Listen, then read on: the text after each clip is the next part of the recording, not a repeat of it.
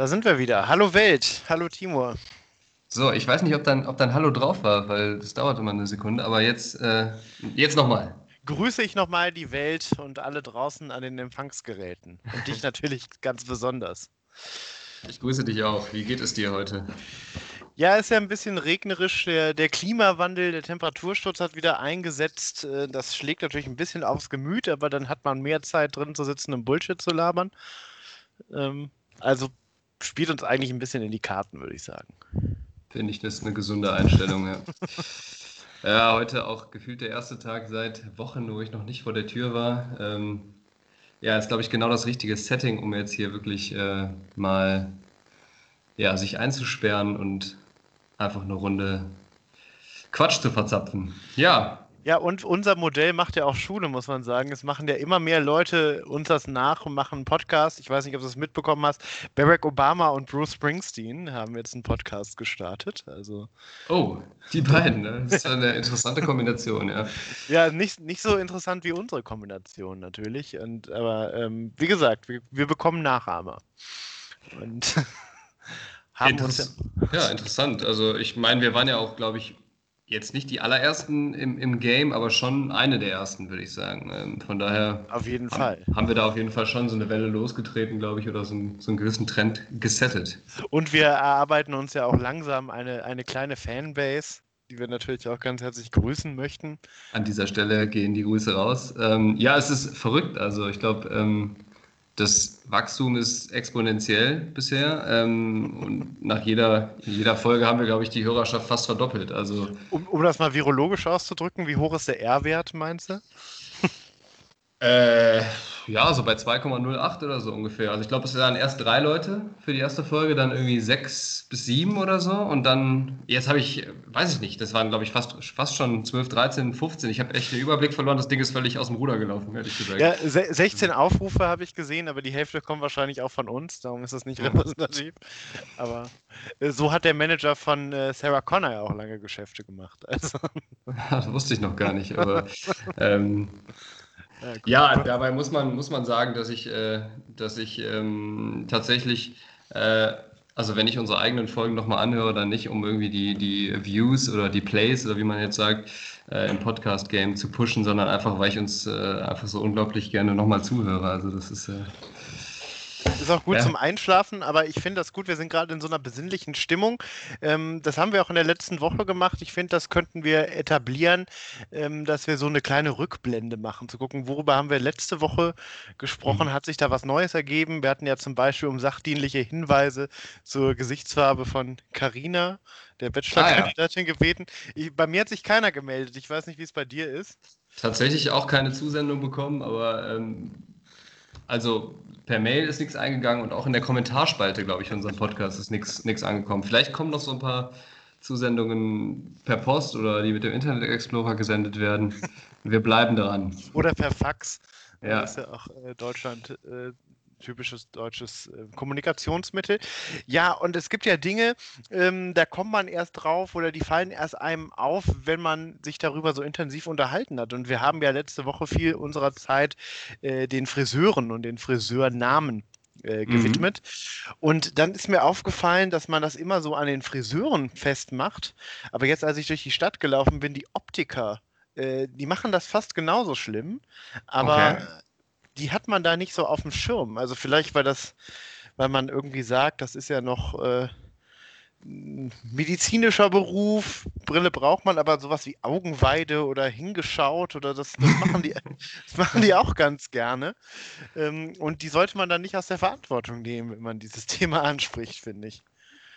Aber ja, achte mal drauf. Gebe ich, dir, geb ich dir vollkommen recht. Da sollten wir schon irgendwie ähm, demokratisch sein in unserem ähm, ja, in unserem Humor, beziehungsweise in auch der Verachtung, die wir dafür ausdrücken. Und, in unserem äh, Furor, könnte man sagen. ja, nur weil, weil vielleicht das äh, Haarschneidewesen oder äh, Friseur für uns jetzt so ne, ein handwerkliches äh, Geschäft ist, ja, oder sagen wir mal, ähm, jetzt kein großes intellektuelles Gewerbe, ähm, hat das natürlich nichts damit zu tun, dass äh, das an anderen Stellen wie in einem Optiker, wo ich dir recht gebe, das ist irgendwie einen Tacken seriöser. Ähm, vielleicht deswegen aber auch umso schlimmer, wenn man da auch so äh, Wortspiele verunstaltet. Ja, äh, wollte ich auf jeden Fall noch nachreichen, weil mir das äh, so wie Schuppen von den Augen gefallen ist, um im Thema zu bleiben. Stichwort Friseur habe ich ja ganz, ganz äh, nagelneue Breaking News sozusagen. Ich habe heute in einem Akt der Verzweiflung einfach nur, ich habe mir wirklich nichts dabei äh, gedacht oder ich habe mir auch nichts davon versprochen, aber ich habe heute tatsächlich beim Friseur meines Vertrauens angerufen, der Typ äh, übrigens keinen cringigen Namen hat oder kein Wortspiel verunstaltet. Ähm, habe angerufen und habe gefragt, wann sie das nächste Mal einen Termin frei haben, aber auch wirklich schon so überhaupt nicht fordernd und wirklich auch in diesem, also ich habe quasi in meiner Frage schon impliziert, dass ich damit rechne, dass du die nächsten zwei, drei Wochen, jetzt wo die halt erst seit Montag wieder offen sind, wirklich keine Zeit haben. Ich dachte halt wirklich, dass die Leute, sobald es hieß, ab 1.3. machen die auf, dass die in der Woche davor schon alle Termine per Telefon vergeben für die nächsten äh, Jahre. Das haben wir ja auch äh, in, ich glaube, der ersten oder zweiten Folge nochmal anmoderiert, von wegen äh, Herbst, Winter 2025 oder so. Ja, also so wie der typische Facharzt halt, ne? Auch genau. Äh, abwegig, ich habe heute angerufen und gesagt, wie sieht's aus? Ganz spontan, also nicht wie sieht's aus, ganz spontan, sondern ich habe gesagt, wann wäre das nächste Mal was frei? Und morgen 13.30 Uhr darf ich vorbeikommen. Das ist ja, ja verrückt, aber die fahren, glaube ich, auch Sonderschichten gerade. Also ab Montag konnten ja schon um, haben um Mitternacht die ersten Salons geöffnet, ja. habe ich äh, gelesen. Und ähm, gut, es gibt natürlich auch die Nachfrage. Und äh, ich war ja direkt am Montag und äh, ich muss sagen, ich fühle mich jetzt auch deutlich humaner wieder seitdem und ähm, zucke nicht direkt zusammen, wenn ich das Spiegelbild sehe. Also würdest du Armin Laschet an der Stelle recht geben, der ja, glaube ich, gesagt hat, dass äh, der Friseurbesuch einem auch so ein Stück Lebensqualität und Würde zurückgibt. Ähm, Gesundheit, ja. glaube ich. Ich glaube, er hat tatsächlich von seelischer oder körperlicher Gesundheit gesprochen, als er versucht hat, auf äh, investigativ-kritische Reporterfragen zu antworten und zu erklären, warum denn Friseure geöffnet werden und alle anderen andere Sachen nicht. Du weißt, ich würde hier nie öffentlich sagen, dass Armin Laschet in irgendetwas nicht recht hat, weil es einfach ein großer Politiker ist. Aber äh, Markus Söder hat auch das große Wort von der Menschenwürde bemüht. Also es, man konnte es nicht, nicht ja. hier höher aufhängen. Ähm, aber ja. Das heißt ja auch schon im Grundgesetz, glaube ich, äh, Artikel 1, die Frisur des Menschen ist unantastbar. genau, also das, das wäre vielleicht auch ein, ein äh, Friseurname. Bisschen lang, bisschen sperrig, aber wieso nicht? Vielleicht als Plan B, falls das mit uns im Podcast-Game äh, doch nichts wird, wir beide einen Friseurladen aufmachen. Also ich glaube, wir würden die Leute auf jeden Fall gut mit Bullshit unterhalten. Ob wir denen die Haare schneiden könnten, sei jetzt mal so dahingestellt. Aber ja, haben ja, schon, haben ja schon ganz andere Leute so ihre Karriere angefangen. Klaas Häufer Umlauf ist ja auch gelernter Friseur. Oh, das wusste ich tatsächlich auch nicht, ja. ja ich bin ja ah. immer hier so für die Bullshit-Fun-Facts verantwortlich. Genau, aber ich glaube, wenn wir uns irgendwie, weiß ich nicht, neben der Universität direkt irgendwie einen kleinen Laden mieten würden ähm, und, äh, weiß ich nicht, die einen Haarschnitt für fünf bis sieben Euro anbieten würden, so wirklich für die, für die allergrößten Hänger, dann äh, würden die Leute auch so kommen, egal wie es hinterher aussieht. Ja, die Kunden würden kommen. Ja, äh, auf jeden Fall bin ich. Ein paar Anzeigen wegen Körperverletzung kriegen, aber das ist ein anderes Thema. Ja, auf jeden Fall bin ich sehr aufgeregt für vor morgen. Ich glaube, danach habe ich erstmal wieder äh, anderthalb bis zwei Kilo weniger auf der Waage nach dem Termin. Ich freue mich auf jeden Fall auch, äh, dann morgen meine Menschenwürde wieder zurückzuerlangen. Ähm, Wahnsinn, dass das so, so spontan geklappt hat. Also ich bin immer noch ganz aus dem Häuschen. Und ja, du hast natürlich recht, Sonderschichten schieben die. 13.30 Uhr am Freitag, da würde ein vernünftiger deutscher Beamter keinen Finger mehr krumm machen. Also das ist natürlich auch einfach ein äh, außergewöhnlicher Termin. Ja, Jetzt ja, haben wir schon wir ja, lange erzählt. Thema, wir genau. Müssen, wir müssen mit dem Bachelor eigentlich anfangen, oder? Das ist, war so ein ja. bisschen.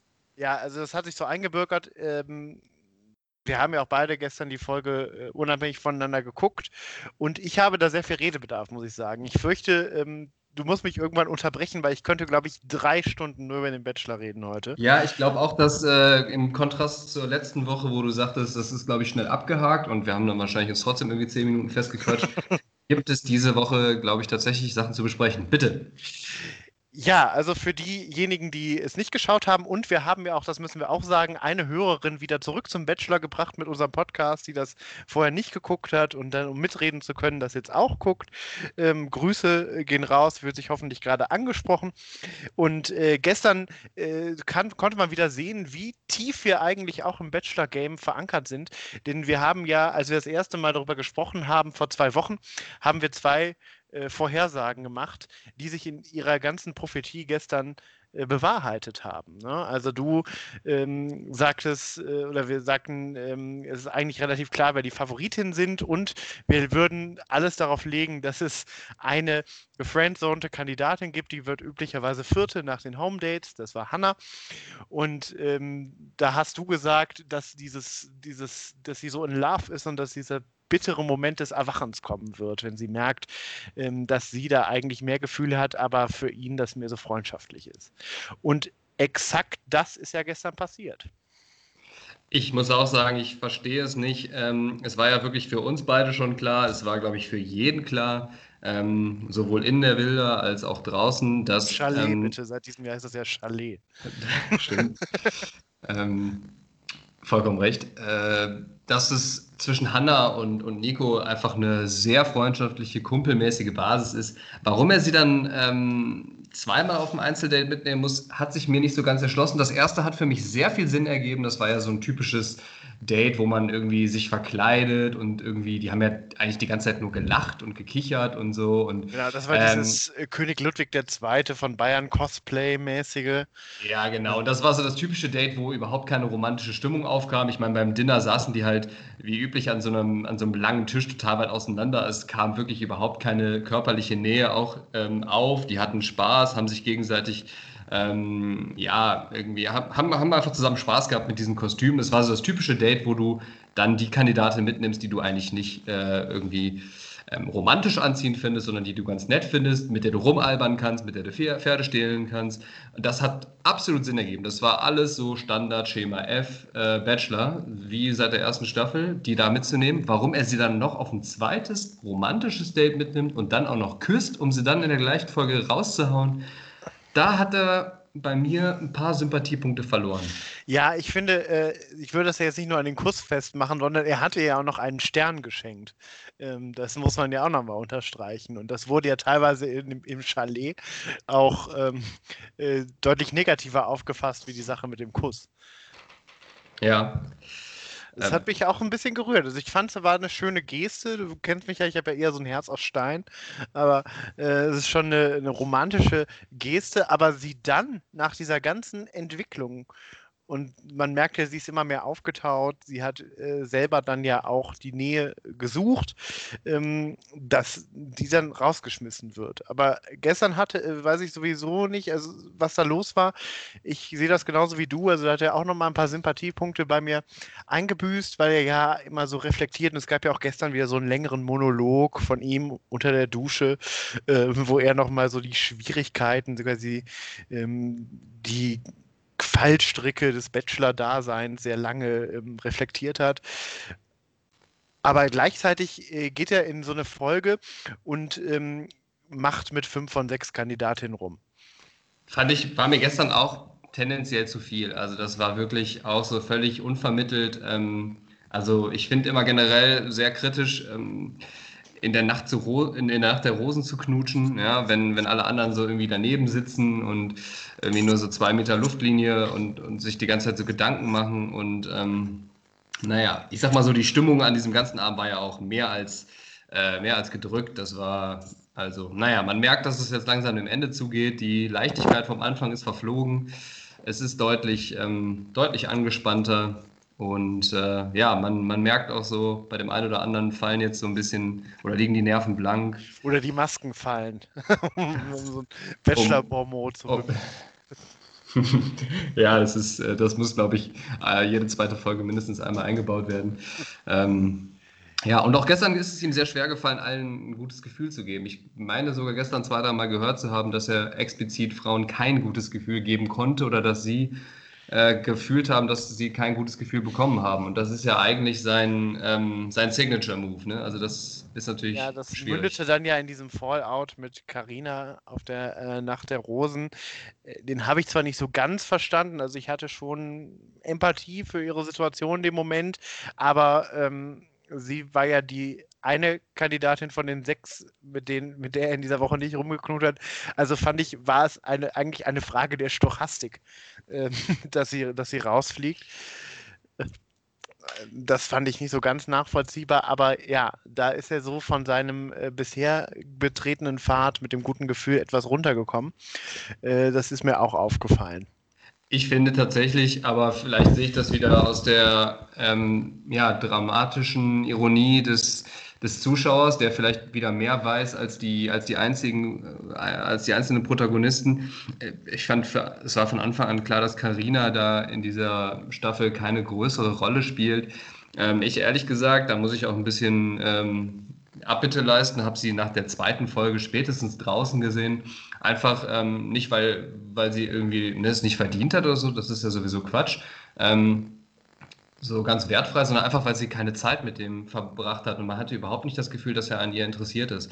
Und ich dachte, dass das eigentlich so ein, ja, Agreement zwischen den beiden ist und dass das nicht irgendwie ausgesprochen werden muss. Sie ist sehr lange dabei gewesen, hat vielleicht ein oder zwei coole Dates mitgenommen, wobei ich die Qualität der Dates jetzt mal so ein bisschen in Frage stelle. Gestern bei der, bei der Folge fand ich das ähm, ja, mit dem Alpaka so durch, die, durch den Wald laufen. Das sind und, aber Sachen, die ich auch immer mal machen wollte, beziehungsweise schon gemacht habe. Ja. Wie letzte Woche auf dieser Rutsche da in dem Salzbergwerk in Bad Reichenhall oder Berchtesgaden. Das ist ja so ein Klassiker, so, die man so in, in der Grundschule im Familienurlaub macht. Aber gut, das ist vielleicht. Ah, genau. Das ist, ist vielleicht äh, dem, ja, dem Corona ja auch ein bisschen geschuldet. Man muss ein bisschen improvisieren und ich finde, die machen eigentlich das Beste draus und haben auch sehr schöne Dates sich teilweise überlegt. Gestern fand ich es ein bisschen mau, wie gesagt, persönlich, aber naja, ich habe gedacht, dass sie auf jeden Fall die Zeit mitnimmt, dass sie auch diese Erfahrung mitnimmt, dass sie dann am Ende da einen soliden Abgang macht, erhobenen Hauptes rausgeht und sagt, hör mal zu, ich habe äh, mit dem Typen weniger Zeit verbracht als der Kameramann, der bei jedem Date dabei war.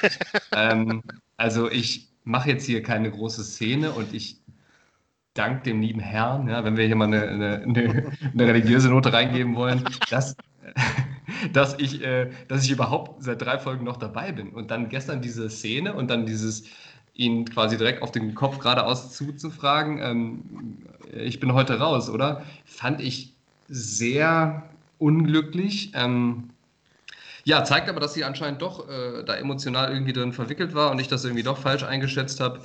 Ähm, ich fand, es war absolut klar, dass sie, dass, sie, dass sie rausgeht. Und es war ihm natürlich super unangenehm, hat ihn in eine blöde Situation gebracht, weil äh, ich weiß nicht, ob das, ob das schon mal kolportiert wurde, auch so von, von dem Bachelor, von irgendeinem, von anderen Staffeln oder auch von TV Now. Aber ich glaube, die dürfen halt äh, vertraglich da nicht irgendwie vorher sowas sagen wie, du bist es oder du bist es nicht. Deswegen sagen die ja immer sowas wie, ich kann dir nichts versprechen oder betonen ganz oft, auch noch im Finale, wenn klar ist, wen sie nehmen, ja, äh, du weißt, es sind zwei Herzen in meiner Brust und so weiter und so fort. Also es ist ja ein bisschen Sinn der Sache, das ganze Spannungskonzept wäre ja auch. Ähm, ja, das ist, erinnert einen ja auch ja. An, so, an so eine klassische Tragödie. Also irgendwann ist der Bachelor an so einem Punkt, wo er eigentlich nicht mehr gut aus der Situation rauskommt. Egal was er macht, das ist immer blöd in irgendeiner Richtung. Das ist ja dieses äh, Tragische an der Figur des Bachelors, wenn wir es jetzt mal literarisch aufladen wollen, nachdem wir es gerade schon religiös gemacht haben. Oder ein klassisches Mexican Standoff, falls wir das so ein bisschen westernmäßiger aufziehen ja, wollen. Für, ja. für, unsere, für unsere weniger literarischen äh, pa Passt auch zu unserer Intro-Musik, das Mexican Stand-Up. Ja, stimmt, tatsächlich. Aber ja. äh, zum Alpaka-Date vielleicht noch, ich hatte das, den Eindruck, dass das Alpaka, dass Steffis Alpaka Steffi genauso sympathisch findet wie ich.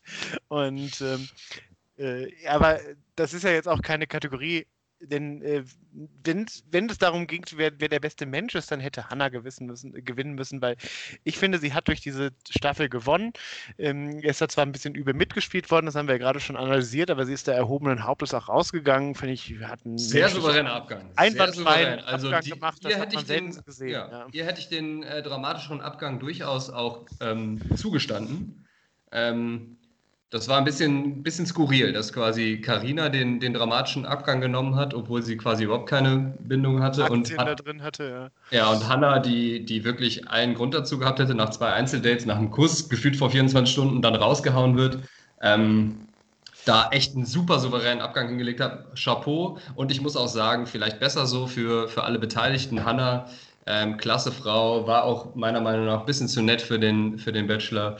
Ähm, Grüße an der Stelle raus an Hanna, falls du uns hören solltest. Ähm, du findest bestimmt den richtigen. Das glaube ich auch. Und äh, der Souverän, also wir erinnern uns, es gab ja schon mal die Situation mit Jellis, äh, glaube ich, Daniel Völz, Staffel 2018 muss das gewesen sein, der auch in der gleichen Folge mit ihr geknutscht hat, in der er sie rausgeschmissen hat. Das ist mit einer Ohrfeige quittiert worden. Aber, Entschuldigung, Jellis ist ja jetzt auch äh, glücklich vergeben und bekommt ein Kind mit Jimmy Blue Ochsenknecht. Ich weiß nicht, ob du das mitbekommen hast. Ja, ich weiß auch nicht, ob ich Hannah einen ähnlichen Verlauf ihres Lebens wünschen kann an der Stelle. Ähm, aber ja, wir können sehen, es, geht in, es kann in beide Richtungen gehen nach sowas. Aber es ist kein, kein besonders großes Kompliment für Nico, wenn er, äh, wenn er das jetzt mit, mit Daniel Völz äh, gemeinsam hat. Das war nämlich, glaube ich, so in meiner persönlichen subjektiven Wahrnehmung der unsympathischste aller Bachelor, die ich so äh, also einer der, der vielleicht Top 2, 3 unsympathischsten Bachelor, die ja, ich aber er ist ja auch ein, also ich weiß nicht, das müssten wir jetzt nochmal äh, nachhalten und nochmal alle alten Staffeln irgendwie durchbingen. Aber ich weiß nicht, ob es schon mal eine Folge mit vier Küssen gab mit vier mhm. verschiedenen Kandidatinnen. Also das ist mir jetzt irgendwie so ein bisschen ex als exzeptionell aufgefallen. Ja, dem Nico, dem Nico kann man das durchgehen lassen, weil der das nicht so ganz so schmierig macht wie vielleicht so ein Daniel Völz, sondern äh, sehr, sehr höflich, sehr gut erzogen, ähm, sehr wertschätzende Komplimente und er irgendwie äh, den Frauen und auch uns Zuhörer und Zuhörerinnen und Zuschauern äh, ein gutes Gefühl gibt einfach. Ne? Das ist seine Masche. Ja. Ja, und äh, also wir hatten ja zwei Dinge prophezeit. Erstens dieses äh, Erwachen von Hannah, das haben wir ja gerade schon analysiert. Und ich habe ja auch vor zwei Wochen mich zu der Aussage hinreißen lassen, dass es eigentlich klar, dass es safe ist, dass Mimi gewinnt, wenn sie nicht noch einen dummen Move auf dem Weg dahin macht. Und ich glaube, dieser dumme Move könnte gestern auch passiert sein. Ich glaube auch, da war sie echt fertig mit den Nerven, hat ihn wirklich eine Szene gemacht wie jemand, ähm, die schon seit Jahren irgendwie verheiratet zusammen sind. Ähm, man, hat ihm, man hat ihm angesehen, dass er, dass er sich da nicht so wohl gefühlt hat und dass er irgendwie dachte, boah, irgendwie ist eigentlich jedes Mal ähm, Stress. Ja. Wenn, ja, wenn ich mit ihr das Gespräch suche, habe ich so das Gefühl, äh, eine, ähm, eine Freundin hier aus meiner, aus meiner Watch Group hat das gestern so beschrieben, wenn er zu ihr kommt, dann kommt er immer an wie so ein räudiger Hund, der denkt, er hat irgendwas falsch gemacht. Er kriecht eigentlich immer so ein bisschen an zu ihr und weiß schon, dass er sich entschuldigen muss. Das ist so ein ähnliches, so eine ähnliche Dynamik wie mit Linda. Das ist so nicht auf Augenhöhe, finde ich. Da, man merkt, dass er da nicht so locker ist. Und ich glaube, das wird ihr am Ende zum Verhängnis. Äh, mein heißer Tipp oder mein ganzes Geld sitzt gerade oder geht auf Michelle. Äh, man weißt hat auch warum? weil, weil Michelle. Weil Michelle ihm ein gutes Gefühl vermittelt. Ja, was mir allerdings ein Rätsel ist, weil also entweder schätze ich das tatsächlich falsch ein und sie ist super schüchtern, ähm, obwohl ich ihr diese Nummer nicht so ganz abkaufe. Ähm, ich glaube einfach, sie ist überhaupt nicht so richtig interessiert und überzeugt von ihm. Aber er ist schockverliebt, er findet sie total toll, er, ist, er, er wird sie nehmen am Ende des Tages. Und äh, ich bin mir nicht sicher, ob es ob es was wird. Äh, das ist, glaube ich, der Klassiker nach drei bis vier Monaten dann getrennt. Aber ich glaube, von ihr aus ist, ich glaube, sie ist nicht überzeugt von ihm. Aus irgendeinem Grund. Er ist ein toller Typ. Äh, durchaus, denke ich. Äh, aber äh, ich, ich nehme es ihr nicht ab. Ich glaube, sie, sie ist sehr zurückhaltend und das liegt nicht daran, dass sie zurückhaltend ist, sondern ich glaube, sie ist bei ihm jetzt zurückhaltend. Ich, ich habe mich da noch nicht so festgelegt. Ich bin da noch nicht so entschieden. Also, ob das äh, Masche oder ihr Naturell ist. Also, das finde ich ganz schwierig einzuschätzen. Apropos, fandest du es eigentlich auch so schade wie ich, dass er diesen, äh, gerade mit Hanna, die so den kumpelmäßigen Umgang hatten, ähm, die absolute Pointe hat liegen lassen mit den Sternen, äh, im, Sinne, im Sinne von, oh, guck mal, die schönen Sterne da oben, willst du mir nicht einen runterholen? ähm, ich, das wollte ich auch noch einen billigen Gag machen, aber tatsächlich einen anderen als du. Ich finde, ich finde das wäre der perfekte Moment an dieser Stelle gewesen, um den mal irgendwie unterzubringen und auch bei einem Date bei einer Frau, die darüber gelacht hätte, und zwar nicht, weil der, weil der Spruch witzig ist, das ist er, aber einfach auch, weil sie einfach äh, sympathisch ist und, und herzlich. Und ich glaube, mit ihr hätte das machen können, mit keiner anderen. Hat er liegen lassen, fand ich schade. Ich habe ihn zu Hause ja. gemacht und habe selber gelacht.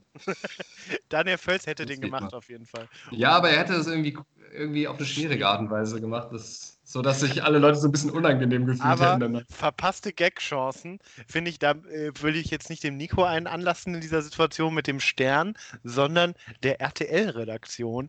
Ähm, wir haben uns ja schon oft darüber unterhalten und äh, auch philosophiert, woran das liegt, dass ja bei sowohl bei Bachelor als auch bei Bachelorette, dass es einen großen Markt gibt für schlechte Coverversionen von irgendwelchen Liedern, die dann immer so, im, so Slow Jazz-mäßig rübergebracht werden, auch wenn das gar nicht passt. Und ich habe die ganze Zeit darauf gewartet, dass jetzt irgendwie so eine Slow Jazz-Version oder so eine Ragtime-Version von einem Stern, der deinen Namen trägt, kommt, in dem Moment, dass er ihnen das geschenkt hat. Das fand ich, das war der Elfmeterpunkt. Der Ball auf den Elfmeterpunkt gelegt, der Torwart war draußen und ist nicht verwandelt. Ähm, Stimmt, das ist äh, ungewöhnlich stümperhaft von der Redaktion. Ne? Sowas lassen die normalerweise nicht liegen. Ähm, und ja, darüber haben wir uns schon ein paar Mal irgendwie ganz komisch gewundert. Äh, das ist so dieses Gefühl, man denkt, diesen Song kenne ich doch irgendwo her. Aber in meiner Erinnerung ist der nicht so scheiße. Und dann fällt einem irgendwann spätestens im Refrain auf, dass das so ein ganz komisches Cover ist, äh, was so manchmal auch so als Easy Listening Musik irgendwo ähm, in irgendwelchen, äh, weiß ich gar nicht, in, in welchen Situationen das läuft, aber ähm, weiß ich, wo die Leute vielleicht irgendwie nicht die Originalmusik, die Lizenzen erwerben ähm, und dann so richtig schlechte Covers äh, laufen. Ich frage mich auch immer, welche Leute diese Cover produzieren oder ob das ein, ja, ob es Künstler gibt, die, die quasi nur die solche darauf Musik spezialisiert sind, genau, die, die sonst Muss keinen es ja Erfolg geben. haben, bevor die auf Muss der Straße landen. Also ich finde es auch, also es gibt auch für mich keinen logischen Grund dafür, weil äh, es gibt ja auch immer diese Coverversion bei Let's Dance, das hat aber ja einen anderen Hintergrund, weil man Mhm. ja das kürzen muss und man muss das ja auf den Takt bringen und vielleicht muss man da auch ein bisschen den Style ändern, weil man nicht, weiß ich nicht, auf Time to Say Goodbye eine Passo Doble tanzen kann, aber Passo Doble ist ja mein Eindruck, ist immer einfach, da mixt man drei Kastagnetten rein und dann hat man das. Ähm, aber vielleicht beim Jive oder Quickstep ist das äh, schwieriger. Ich bin jetzt kein Experte, ähm, wie, wie man merkt. Ähm, aber das finde ich, bei diesen Bachelor-Cover-Versionen gibt es keinen logischen Grund. Nee, aber es gibt ja auch genügend Balladen, also richtige Balladen, die, äh, und nicht irgendwelche sch schnulzigen Coverballaden, die man, die man da ein, einbauen muss. Und es gibt ja auch einfach schöne Balladen, die man so da drunter legen könnte, wenn sich zwei Leute ähm, oder zwei Liebende oder in Liebende in Spe ähm, unterm Sternenhimmel näher kommen. Da gibt es, glaube ich, würden mir spontan zehn Lieder einfallen, die man da drunter legen könnte. Space ähm, Oddity zum Beispiel von David Bowie. Ist, ist, ist die Frage, ist die Frage ähm, wir haben ja gerade gesagt, natürlich muss es diese, diese Künstler irgendwie geben, die diese Art von Musik produzieren. Wahrscheinlich ist der einzige Abnehmer tatsächlich TV Now, RTL, wer auch immer. Ähm, ist für mich so eine, eine Kategorie Musiker wie die Leute, die wirklich nur zum Tusch Karneval auf die Bühne kommen. Ähm, ich weiß nicht, mit wem ich mehr Mitleid habe an der Stelle. Ähm, ich, ich, erinnere mich gerade daran, dass es einmal eine, einen sensationellen Einsatz von diesen Coverversionen gab. Wäre fast so sensationell, also es wäre nur getoppt worden, wenn die gestern einen Stern gespielt hätten.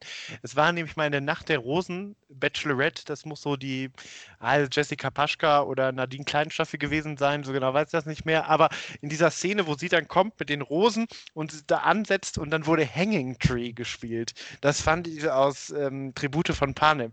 Das fand ich hatte so was, so eine, so eine ähm, melancholische, lyrische Kraft in sich. Da muss man auch sagen, dass das tatsächlich auch ein Wahnsinnssong ist. Ne? Also sowohl so von der Melodie als auch von der Message, vom Text. Ähm, der hat irgendwie eine ganz besondere Energie. Da bin ich völlig bei dir. Tolles Lied.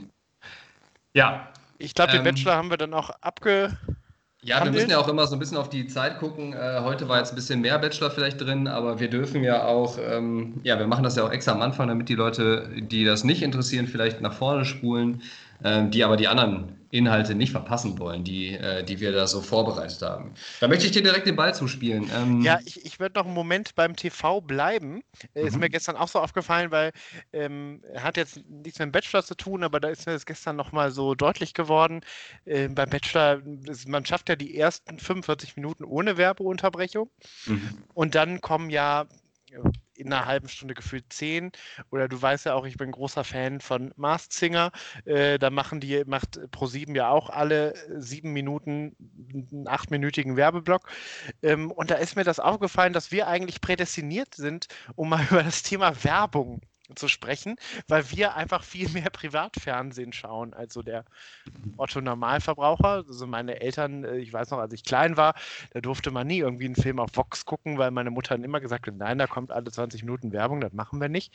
Ähm, und jeder kennt das sicher, ähm, dass es einfach Werbung gibt, die einen total auf die Palme bringt, weil man sich fragt, was soll das? Warum werden Leute für so eine Scheiße bezahlt? Absolut, ja. Da fallen mir, glaube ich, auch direkt ziemlich viele Beispiele zu ein. Ich bin ja auch jemand, der ähm, mit einem sehr musikalischen ja, Wesen irgendwie ausgezeichnet ist. Oder sagen wir mal, dass, dass da so ein bisschen meine, meine Stärken liegen. Ähm, das heißt, dass ich auch diese, diese Jingles oder auch so Werbesprüche, das geht ja sehr, sehr stark in Richtung Musikalisches. Also ähm, ne, auch bei diesen ganzen Persönlichkeitstests, wenn man da irgendwie solche Sachen macht, ähm, ne, oder die Frage ist, bist du irgendwie musikalisch begabt, wenn das solche erweiterten Intelligenztests in Anführungszeichen sind, dann ist ja ganz oft sowas, ne, Reime, Jingles, Werbesprüche verknüpft mit musikalischem. Und deswegen ist das bei mir auch so ein bisschen Fluch und Segen, dass ich teilweise Werbeslogans oder auch Werbesprüche oder ganze Werbungen über Jahre, Jahrzehnte nicht aus meinem Kopf rauskriege. Manchmal ganz, ganz angenehm, aber auch ab, ab und zu wirklich ähm, Horror. Ja, bei manchen Sachen ist das ja auch clever gemacht, zum Beispiel Smava. Ich wusste jahrelang nicht, was das ist, aber man kannte, immer, genau, man kannte immer diesen komischen Typ und das haben die ja clever gemacht, dass das ja bei RAN NFL äh, gesponsert, äh, das sponsert. Und da kam alle, weiß ich nicht, zehn Minuten der Smava-Typ. Man wusste aber gar nicht, wofür der steht. Aber ich weiß es bis heute nicht. Kannst du das mal auflösen? Ich glaube, die machen so Kredite und sowas, also so Online-Kredite ähm, Kreditfinanzierung. Ähm, das ist dann äh, ein, ein klassisches Beispiel für sowas, was ähm, tatsächlich dann funktioniert. Aber es äh, gibt auch, ähm, ich, ich bin schon teilweise so ein Werbeopfer, dass ich dann sehe irgendwie, oh, es gibt da jetzt äh, äh Popcorn mit Werthers echten Karamell überzogen, das muss ich mir morgen kaufen. Es gibt aber auch Sachen, da finde ich die Werbung schon so unsympathisch, dass ich das nicht kaufen würde, auch wenn es das letzte Produkt auf der Welt wäre. Und äh, Bett 1 ist da, ist da so das klassische Beispiel. Äh, das ist, finde ich, äh, ist ganz schlimm. Vor allem ist das irgendwie diese Werbung, die man hasst, die aber immer noch neue, weil so viele Leute die hassen, das ist, glaube ich, so eine Negativwerbung, äh, dass dann, dass sie immer noch neue Fortsetzungen dieser Werbung produzieren. Also, nee, nee, nee, nee, nee, nee. Genau. Also ich weiß nicht, ob es jetzt aufgefallen ist. Bett 1 hatte ja diesen, diesen unfassbar beschissenen Werbespot mit diesem, ich habe mir eine neue Matratze gekauft.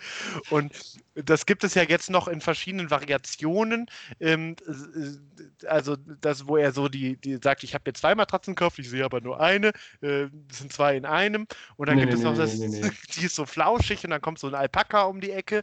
Und was ich gestern festgestellt habe, und da war es bei mir dann wirklich vorbei, dass sie die gleiche ursprüngliche Kackwerbung jetzt noch mit Kindern nachstellen. Und ich weiß nicht, äh, das ist ja so ein Werbe Werbegag, man macht irgendwas mit Kindern oder mit Kinderstimmen, wie bei Haribo, das, äh, weil man dann denkt, oh, das ist süß, das ist putzig. Es führt bei mir auch immer dazu, dass ich das Produkt niemals kaufen werde. Ähm, oder auch Indeed, finde ich, ist so ein Oh Beispiel. ja, das ist das Erste, was mir vorhin eingefallen ist gerade. Einfach, weil es so unfassbar bescheuert ist und weil es in letzter Zeit einfach so omnipräsent ist. Vielleicht aber auch in den Sendungen, die wir beide irgendwie gucken, da gibt es ja eine große Überschneidung. Ähm, andererseits natürlich saugenial. Ne? Also ich meine, die Tatsache, dass wir uns jetzt hier an dieser Stelle darüber aufregen, zeigt ja, dass es wie sensationell es funktioniert. Es funktioniert, ja. Wir machen ja jetzt auch Werbung für die. Aber also Indeed klingt null wie Ingrid. Mal abgesehen davon, dass der Name Ingrid einfach auch nicht mehr so häufig ist. Äh, nee, also ist, ich, ist ich, ich würde auch bescheuert, immer, Ich Macht hätte auch immer Ingrid, Ingrid gesagt im Rheinland. Also vielleicht sagt irgendjemand in Ostwestfalen oder im nördlichen Schleswig-Holstein sagt Ingrid, aber ähm, das mhm. finde ich macht überhaupt keinen Sinn, aber es wird so durch die Werbung pro propagiert. Und da gibt es ja jetzt auch schon die vierte, fünfte Folge Werbung. Letztens war diese, äh, ich weiß nicht, ob du sie vor Augen hast, diese Frau, die diese besagte Ingrid spielt. Mhm. Äh, die war letztens irgendwie in einem Tatort oder in so einem ZDF-Krimi und es hat direkt Puls und Aggressionen mir ausgelöst. Also so gut funktioniert das schon. Also bin ich völlig bei dir. Ich sehe auch, dass also ich bin ja genau wie du jemand, der, der wirklich das Wort liebt und ähm, eigentlich, dem eigentlich fast nichts zu blöd ist, aber ich sehe auch die, die, den Link zwischen Ingrid, äh, oder wie, ja, so würde ich das auch aussprechen, und Indeed ähm, überhaupt nicht, sich total künstlich hergestellt, total beschissen. Ähm, ja, lässt mich einfach wirklich ratlos zurück an der Stelle und ähm, wenn ich jemals einen Job suchen sollte, ähm, dann, dann würde ich tatsächlich auch aus Prinzip nicht da suchen. Wir sagen das jetzt hier so großkotzig im Sinne von, ja, das macht uns so aggressiv, dass wir da niemals was kaufen würden. Wahrscheinlich funktioniert es aber trotzdem irgendwie, weil wir darüber sprechen. Ich weiß auch nicht so ganz, wie das, wie das Konzept dann ist. Ist das so ein bisschen wie. Reverse gibt, Psychology vielleicht. Ja, es gibt keine schlechten Nachrichten oder es gibt, uh, there is no bad press oder sowas, ne? Im Sinne von, ja, Hauptsache es wird darüber geredet. Ähm, ja. Boah, ja, und ich schwierig. glaube, wenn, wenn, wo wir das gerade so sezieren, werden wir jetzt zwei äh, wirklich, ähm, man, muss, man muss ja sagen, phänomenale Beispiele äh, geliefert, äh, für das die Leute sich ja in den Werbeagenturen auch zurecht bezahlt werden. Das muss man ja mal neidlos anerkennen. Aber wenn man das so überlegt, wann hat das angefangen, da wäre ich jetzt bei Check 24 tatsächlich. So vom Level der Penetranz oder, oder was Ja, genau, weil die das ja über Jahre wirklich das, ich glaube, da, das war noch vor diesen ganzen Bett 1 und Indeed-Geschichten. Nee, nee, nee, nee, nee, nee. doch, doch. dass dann dieser, dieser große rothaarige Typ dann immer zu Everybody Dance Now, da übrigens in der Originalversion, es war kein Cover, aus mhm. irgendeiner Ecke gesprungen kam. Ähm, das haben die sehr lange sehr erfolgreich gemacht und dann kam ja diese, äh, dieses zwei unvergleichliche Familien. Mhm. Ähm, was ja tatsächlich mit amerikanischen Schauspielern, die die aus äh, Amerika hier hinfliegen, um die Werbespots aufzunehmen und die dann beschissen zu synchronisieren. Ähm, da wird ja auch viel Geld rein investiert in sowas. Hat sich mittlerweile auch, finde ich, ein bisschen abgenutzt mit diesen zwei äh, unvergleichlichen Familien. Ich glaube, das müssen, da müssen die bald jetzt wieder den nächsten Step machen. Also ähm, war, glaube ich, eine Zeit lang ganz witzig, aber ähm, ja, ich glaube, Check24 habe ich tatsächlich auch schon ein, zwei Mal benutzt. Da bin ich also wirklich. Äh, also, das ist, das ist das Erste, was auf, meine, ja. das ist das Erste, was auf meine Blacklist gekommen ist, was ich niemals benutzen werde. Ja, du bist da, glaube ich, einfach auch ähm, ein bisschen konsequenter. Ich muss aber auch an der Stelle zugeben, also muss ich auch reflektieren, dass ich auch ein Werbeopfer irgendwie bin oder auch ein Marketingopfer. Gerade bei Chips oder so ist das ganz schlimm. Wenn ich, äh, das ist jetzt interessant, weil du auch das Beispiel Popcorn genannt hast, vielleicht sind wir da irgendwie, haben wir die gleiche ähm, ja, sind wir da irgendwie äh, ähnlich gepolt. Aber wenn ich irgendwo eine neue Chipsorte sehe, ähm, ne, Boom Shakalaka, Oriental XY, ja, am besten noch, wenn da so, wenn da so Gewürze drin sind, ne, so, so orientalische, indische, anmutende, exotische Gewürze. Ne? Da kannst du einfach irgendwie so drei, drei Gewürz äh, Schälchen ne, mit so schön gehäuften, ne, in schönen Farben da drauf malen und ich würde das kaufen, auch wenn da irgendwie draufstehen würde, ähm, weiß ich nicht, äh, Geschmacksrichtung Kuhfladen. Wenn das schön designt ist, dann äh, also holt mich das absolut schon, ab, dann greife ich zu. Ich habe mir auch seit lang mit einem Kumpel einen Spaß daraus gemacht. Wir haben immer so die ekelhaftesten Sachen, die wir gefunden haben, probiert. Also so ähm, Chips mit Currywurst, Pommes, Schranke. Ich habe die auch alle durch. Also ich muss sagen, ich, ich gehe immer wieder zurück zu den ungarischen. Immer wieder. Ähm, die ja wirklich seit gefühlt äh, 1967 nicht mehr verändert wurde, diese Rezeptur. Ähm, aber ich habe alle neuen probiert, egal wie eklig sie aussahen oder ob ich von vornherein wusste ne, und ob da irgendwie Sebastian Schweinsteiger oder Lukas Podolski ihre WM-Edition rausgebracht haben. Ich habe sie alle gekauft. Da bin ich tatsächlich ein richtiges äh, Werbe- oder Marketingopfer. Kann ich reflektieren und tue es trotzdem. Ähm, ja, das ist so mein Guilty Pleasure da, glaube ich. Ja, und äh, why not? Ne? Also wenn, wenn man selber schon nicht reisen kann in Corona-Zeiten, dann sollen zumindest die, die Papillaren tun oder so. Also ähm, mal die Zunge einfach mal nach Brasilien oder in den Nahen Osten reisen lassen. Ja, das klingt auf jeden Fall. Äh, du könntest vielleicht auch schon als, als Werbeschreiber äh, anfangen, irgendwo. irgendwas mit Medien machen. Ähm, Machen wir ja gerade quasi. Also. Ja, ehrlich gesagt kann man mit so einem, mit so einem Doktor in, in, äh, in antiker Geschichte wahrscheinlich auch nicht viel mehr machen, als dann hinterher irgendwie äh, mal gucken, ob man irgendwie auf dem, äh, ja, auf dem Medienmarkt irgendwo reinkommt. Könnte ich mir vorstellen. Oder halt bei ZDF Info so die, die Sachen synchronisieren. Ja, oder bei für Check24, die, für zwei unvergleichliche Familien synchronisieren. Also, äh, das Traurige ist, dass ich glaube, ich würde es das auch gar nicht so schlecht machen, aber das ist so die, die Tragik in der Geschichte. Ja, oder in der Bett 1 Werbung mitmachen, könnte ich mir dich auch vorstellen. Nee, nee dafür muss ich. Ich werde nee, nie nee, eine nee. Bett 1 Bett, Bett 1 Matratze äh, kaufen. Da, da, dafür stehe ich mit meinem guten Namen an dieser Stelle. Ich muss aber tatsächlich. Bei Klaus Hipp sind wir auch bei der Werbung. Das ist ja auch etwas, was in den Sprachgebrauch eingegangen sind. Ja. Ich muss äh, tatsächlich aber an der Stelle sagen, ich finde es schon ähm, irgendwie beachtenswert, dass ja tatsächlich die äh, Deutschlands meistgekaufte Matratze oder Deutschlands beste Matratze nur 199 Euro kosten soll. Ne? Das äh, lässt mich im Nachhinein ein bisschen ärgerlich äh, zurück, dass ich irgendwie bestimmt 800 Euro damals vor Jahren für meine Matratze ausgegeben habe. Ja, glaube ich, Kaltschaum und was es da immer für eine, für eine, äh, für eine Scheiße gibt. Ähm, die erzählen ja immer irgendwelche Federkern, Kaltschaum, äh, Memory-Schaum und äh, ja, Schaum vom Mund, wenn du, keine Ahnung. Ähm. Ja, bei meiner Matratze war es ganz wichtig, dass man die in die Seitenschläferposition stellen kann. Ähm, oh ja. Ähm, beziehungsweise beim Lattenrost, glaube ich, wäre es jetzt nicht vermischen. Ähm, aber ich, da, da, merkt man auch, ne, wie sich die Werbung ja verändert, weil zuerst hieß es, glaube ich, äh, die bestgetestete, dann ist wahrscheinlich eine neue, neue Stiftung Warentest rausgekommen und seitdem ist nur noch die meistverkaufte. Und warum ist sie die meistverkaufte? Weil sie als die bestgetestete ähm, beworben wurde und da beißt sich die Katze dann selber in den Schwanz. Ne?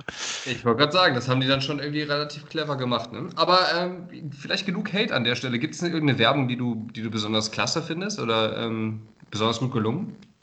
Also, ähm, ich finde das immer gut, wenn Werbung ähm, du hast ja gerade schon das angesprochen mit dem musikalischen, wenn man so eine Melodie, eine eigene Melodie mit einer Werbung verbindet und vielleicht, also ich weiß, da weiß ich jetzt gar nicht, also aus meiner Kindheit erinnere ich mich noch und da gab es ja dann nur diesen Werbeblock so in den ersten Programmen ähm, und da gab es von jetzt Bon so. Du bist jetzt ja nicht 55 Jahre alt. Nein, ne? aber ich weiß nicht, wie das bei euch war früher, aber ähm, äh, bei uns, also unser Fernseher, also bis ich neun oder zehn war, hatte nur sechs Programme, nämlich ARD, CD, ZDF, WDR, RTL Sat 1 und Vox.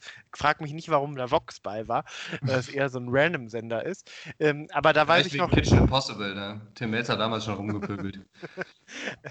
aber da gab es dann, äh, vielleicht kennst du das auch noch, vom Bonduell auf die Melodie vom Radetzky-Marsch, ja, der Mais marschiert. das war richtig geil. Ja, der Mais, ja, der Mais, ja, der Mais marschiert. Ja, der Mais, ja, der Mais, der demonstriert. Ganz famos. Und dass ich das jetzt hier nach, nach ähm, 25 Jahren immer noch vorsingen kann, das zeigt ja, dass das irgendwie bei mir hängen geblieben ist. Ja, mit Marschieren hat der Deutsche auf jeden Fall ja auch eine langjährige Tradition. Das, das genau, das ist wahrscheinlich das Argument. das hole ich den Kunden ab. Wie sprechen wir den Deutschen an? Wir brauchen Marsch. Und äh, hast du eine, äh, eine Werbung, die du da positiv konnotieren kannst? Also wirklich, so wenn ich so ganz spontan halt darüber nachdenke, da fällt mir eigentlich nur eine ein.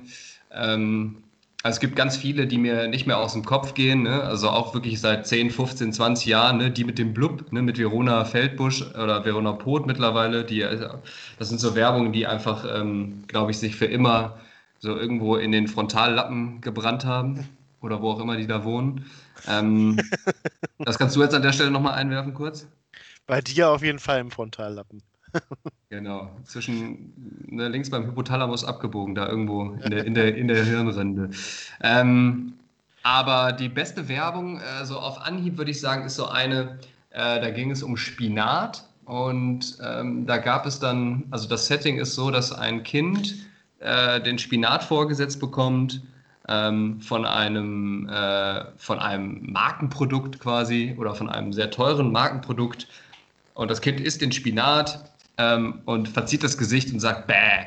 Und kriegt danach äh, einen zweiten Topf hingestellt, diesmal mit dem äh, zu bewerbenden Spinat, ja, ein bisschen günstiger, ein bisschen low budget und so. Ähm, das Kind soll den Spinat wieder essen, das Kind verzieht wieder das Gesicht, das Kind sagt wieder Bäh. Und äh, äh, ja, die Pointe oder die Auflösung ist so ein bisschen, dass äh, egal, also dass die Qualität sich eigentlich nicht ändert, dass der Spinat genauso bäh ist wie vorher auch und Kinder den nicht mögen, was natürlich auch man aus seiner eigenen Kindheit vielleicht ganz gut kennt. Also zumindest war das bei mir so, ich weiß nicht, wie es bei dir war. Also Spinat und, war schon immer mein Lieblingsgemüse bis heute. Oh, auch schon, auch schon in Kindertagen. Ja, ja ich kann mich daran erinnern, dass das bei mir früher auf jeden Fall nicht so war. Hat mich damals abgeholt, fand ich witzig, so diese selbstironische Note im Sinne von, ja, unser Spinat schmeckt auch nicht den Kindern, aber dafür ist er wenigstens günstiger oder fair gehandelt oder was auch immer.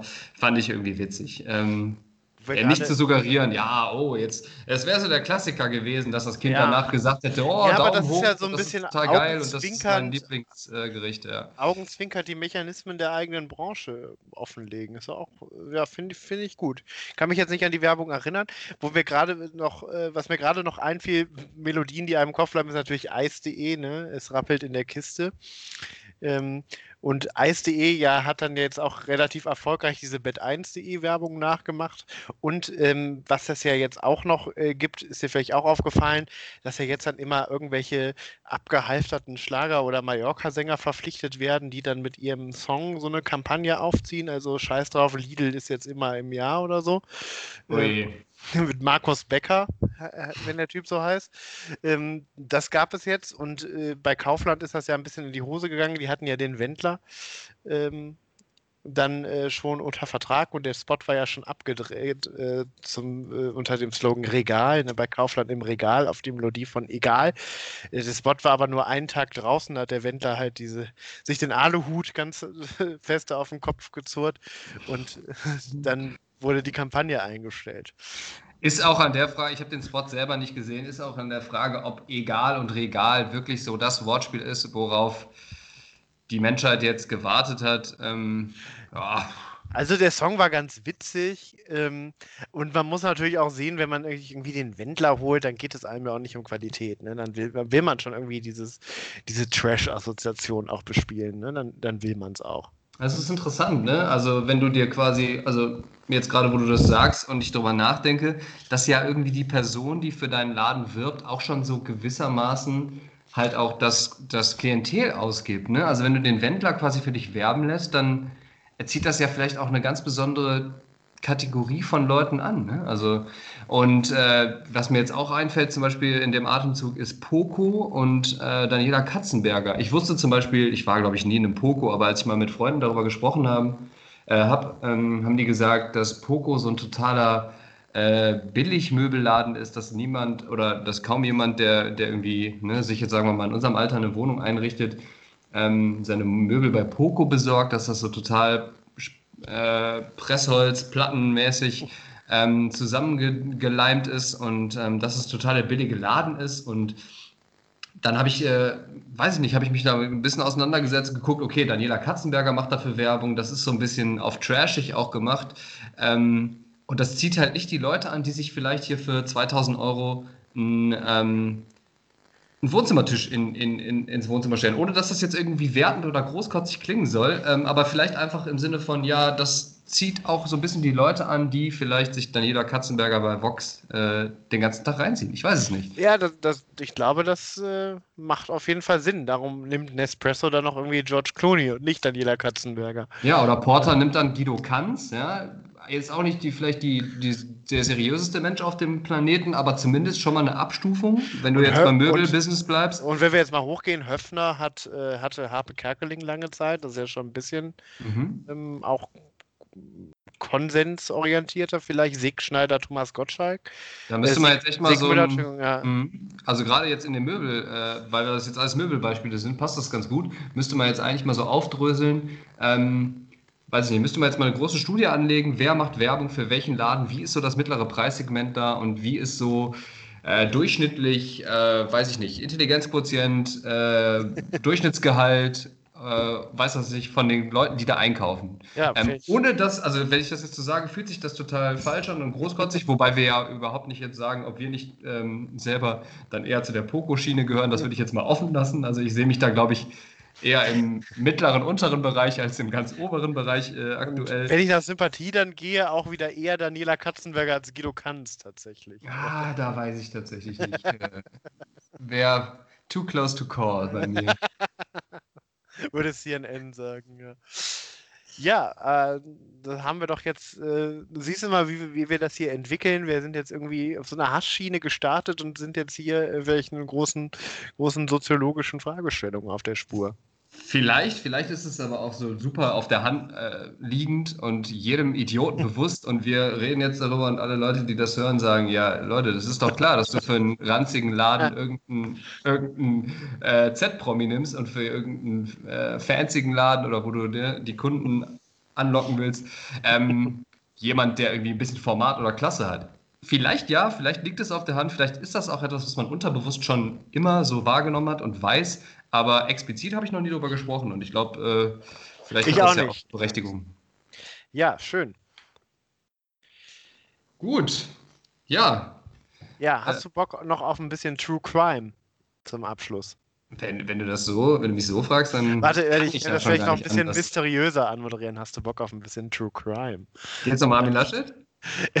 Nein, also ähm, äh. ich will jetzt auch gar nicht, äh, sorry, wenn ich das jetzt so angeteasert habe. Ähm, ich, ich muss jetzt noch den zweiten Zahn ziehen. Also wenn du jetzt denkst, es geht um irgendeinen äh, durchgedrehten Serienmörder, der in einer Verfilmung von Lars Eitinger gespielt wird. Aber vielleicht kann, kann man ja die Laschet-Klausuren-Story verfilmen mit Lars Eininger als Armin Laschet. Oder Nikolas Ovtcharov oder wie heißt der? Äh, Florian Bartholomä. Ich glaube, es gibt so drei, drei deutsche Schauspieler, die einfach prädestiniert dafür sind, jeden Bösewicht zu spielen. Ähm, ich frage mich, ob die Leute das privat irgendwie schwer haben, weil die ja auch irgendwie so so psychopathisch aussehen. Ähm, Genauso wie Christoph Maria Herbst. Also ich feiere den ja total als Schauspieler und ich habe den ja auch mal getroffen. Super typ. Sehr sympathischer Mensch. Aber der ist ja seit Stromberg auch immer so auf diese, äh, ja, irgendwie diese Rolle des, des ähm, äh, Paragraphenreiters, so des das äh, Das sind alles äh, Zweier hier. Äh. genau das. Becker Hessbacher äh, an der Stelle. Ähm, also dieses, dieses ein bisschen tragikomische, chauvinistische ist er ja ein bisschen drauf abgestellt. Ja, wir können es einfach auf den Punkt bringen, dieses Arschloch-Image irgendwie. Ne? Genau. Also, ähm, aber äh, Zurück was für alle anderen Leute abschreckend ist und total cringe, wie man sagt, oder Fremdschämen, aber wir beide eigentlich relativ sympathisch finden. Kann man an der Stelle auch mal so sagen. ja, auf jeden Fall. Also Stromberg äh, ist die Sendung meiner Jugend, muss ich sagen. Ich würde unter so einem Chef wie Stromberg auf jeden Fall arbeiten und mich jeden Tag darüber freuen, dass er solche Sprüche raushaut. ja, wir wären dann vielleicht erst auf der Ulf-Schiene unterwegs. Äh, ja, ähm, jedenfalls ein bisschen äh, True Crime. Bitte. Ähm, äh, ich, ich mache ich, ich mach den Einstieg mal anders. Äh, wir machen ja kein Geheimnis daraus, wir senden ja aus Aachen und äh, wir leben ja schon ein paar Jahre in Aachen und es gibt ja hier in Aachen in der Umgebung so ganz viele Städte, die kennt man eigentlich nur, weil man mit dem Zug da durchfährt. Man ist aber noch nie ausgestiegen, so über Palenberg. Hückelhofen. Geilenkirchen. Äh, genau, oder auf der anderen Strecke dann so Stolberg äh, oder äh, Langerwehe, diese ganzen Orte. Äh, was, hast du irgendeine Beziehung zu Eschweiler? Triggert das irgendwas, wenn ich dir Eschweiler sage? Absolut nichts, eigentlich, nee. So ging es mir auch. Also, äh, versucht sich jetzt zu vermarkten als Stadt am Wasser, weil da die Inde fließt. Und wer die Inde kennt, weiß, das ist ein reißender Fluss. Ähm, Darum statt am Wasser. Ähm, da ist der Blausteinsee, das ist, glaube ich, ein beliebtes Ausflugsziel. Aber ähm, es wird eine Netflix-Serie basierend auf wahren Begebenheiten produziert, die teilweise in Eschweiler spielen wird. Und zwar mhm. geht es da um den Fall von Anna äh, Sorokin. Sagt ihr das was? Das sagt mir nichts. Nein. Ah, darauf hatte ich gehofft.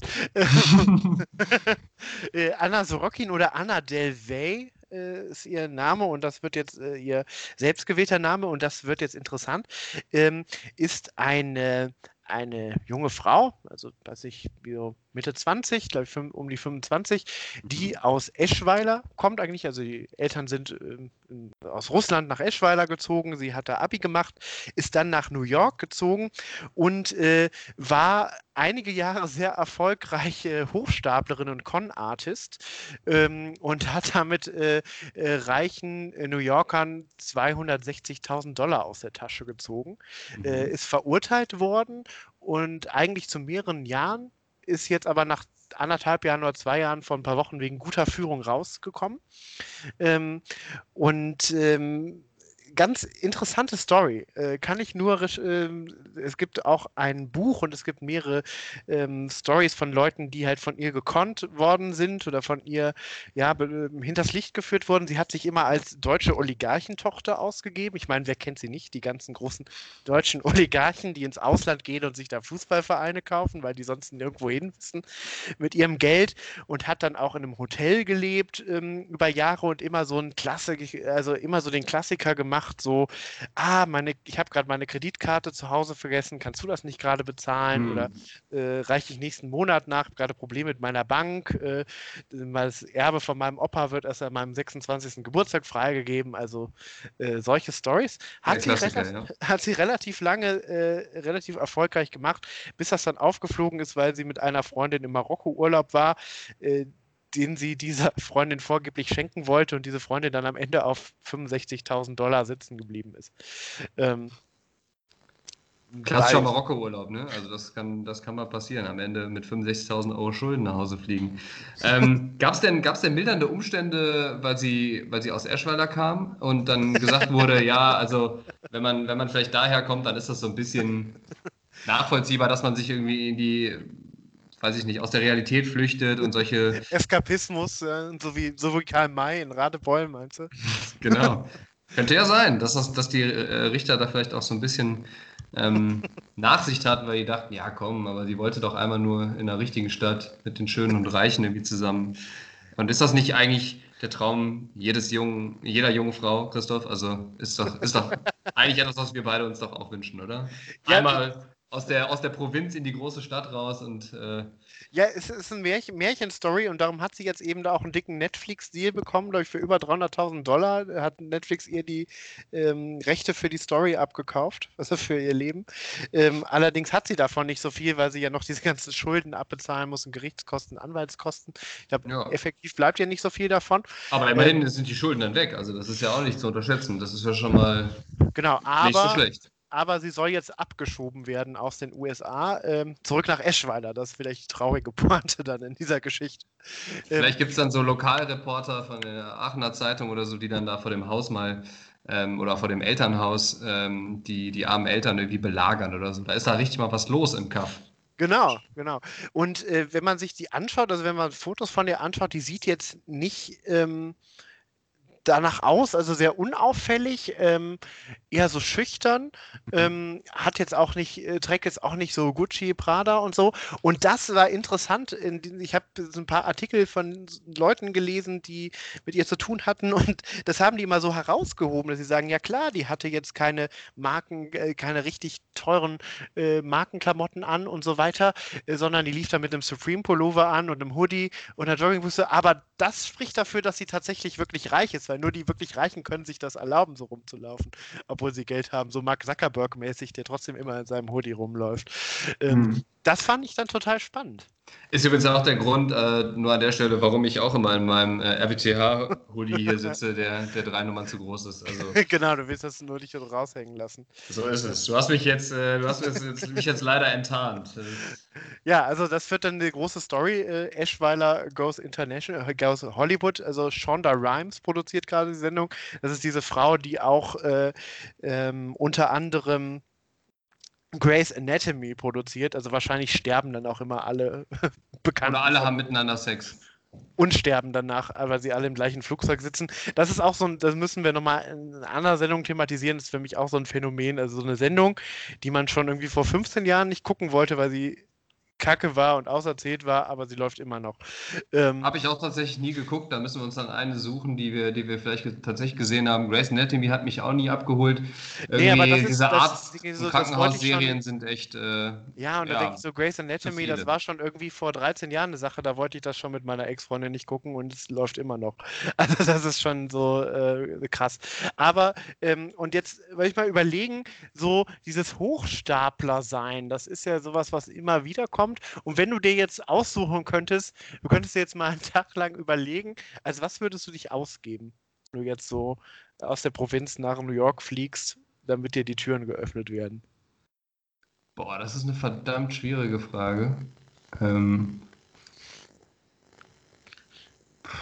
das, das fällt mir tatsächlich schwer, das so ähm, Einfach weil es mir, glaube ich, auch so fern liegt, das zu machen oder mich so für jemanden auszugeben, der ich nicht bin. Wahrscheinlich echt tatsächlich so ein bisschen in die musikalische Richtung, weil ich ja, weil ich ja mit Musik ähm, sehr viel zu tun habe, vielleicht irgendwie als großer, großer deutscher Liedermacher oder Künstler irgendwie ausgeben. Als der deutsche Ed Sheeran quasi. Ne? Das passt ja mit meinem Nachnamen ganz gut. Also vielleicht könnte ich mich da so ähm, ja, als, als, Cousin, als Cousin, als der deutsche Cousin, der deutsche behinderte Cousin von, der deutsche zurückgebliebene Cousin, äh, damit ich nicht auch in dieser Folge wieder hier mich völlig im Ton vergreife. Da gehen nochmal die Entschuldigung raus. Ich habe viele Zusendungen bekommen letzte Woche, das war nicht korrekt. Ich entschuldige ja, also mich. Demnächst sitzt hier direkt unser Anwalt daneben und drückt den roten Knopf. Der sitzt neben mir tatsächlich. Der äh, hat mich gerade, äh, hat mir gerade in die Eier getreten, als ich das wieder gesagt habe. Ähm, von daher, äh, genau. Also ich bin der, ich würde mich als der kleine zurückgebliebene Cousin von Ed Sheeran ausgeben. Deutscherseits. Ja. Du? Ja, äh, Finde ich interessant, weil äh, Anna Sorokin, äh, beziehungsweise Anna Delvey, also sie will auch weiter unter ihrem Künstlernamen auftreten. Sie hat nämlich Klingt wie ein Pornoname, finde ich, ehrlich gesagt. ja, also finde ich auch total unseriös. Sie hat jetzt ihr erstes großes Interview gegeben, hat gesagt, sie sieht kein Problem darin, diesen Namen ähm, weiter zu verwenden. Und sie hat auch den schönen Satz gesagt, sie hat vielleicht ein paar Dinge falsch gemacht, aber das ähm, wiegt nicht die Millionen Dinge auf, die sie gut gemacht hat. Ähm, will ich jetzt mal unkommentiert lassen. Aber sie versucht sich jetzt so im Nachhinein ein bisschen das Narrativ zu geben, so Robin Hood-mäßig, weil sie hat ja das Geld nur von denen genommen, die sowieso genug davon haben. Aber ja. sie hat ja dann nicht zu einem wirklich wohltätigen Zweck eingesetzt. Außer muss ich aber, ja, muss ich aber ganz kurz einhaken, finde ich tatsächlich also als jemand, der wirklich keine Ahnung hat von Kunst, deswegen, ne, bevor jetzt die nächsten Zusendungen wieder kommen, ähm, sage ich das ganz offensiv vorne rein, von vorne, von vorne herab. Ähm, von vorne, was, nee, von vorne herein, jetzt, jetzt habe ich Wortfindungsstörungen, ähm, dass ähm, ich wirklich keine Ahnung habe von Kunst, also wirklich gar keinen Zu Zugriff, ne, dass alles, was damals irgendwie so in Richtung Musik oder Kunst verteilt wurde, bei mir echt 100% bei der Musik angekommen ist und null. Bei mir bei keinem von beiden, aber. ja, also dass, dass ich wirklich nicht mal, nicht mal äh, Strichmännchen vernünftig malen kann oder ähm, gar nicht erst versuche, irgendwie Vokabeln auf die, auf die grafische Art zu semantisieren, weil meine Schüler mich auch in der fünften Klasse schon dafür auslachen würden.